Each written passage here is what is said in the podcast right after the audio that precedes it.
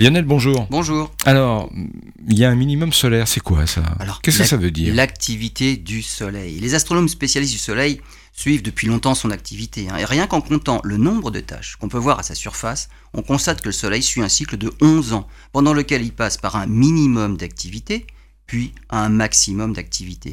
Et cette activité est liée au magnétisme solaire et provoque des taches, des protubérances, mais aussi du vent solaire, des éruptions solaires, qui se manifestent par exemple sur Terre par des aurores polaires. Et le cycle solaire dure en moyenne 11, 11,2 années. Pendant le règne de Louis XIV, les relevés montrent que l'activité solaire est restée au minimum pendant 70 ans. On appelle cet événement le minimum de Maunder.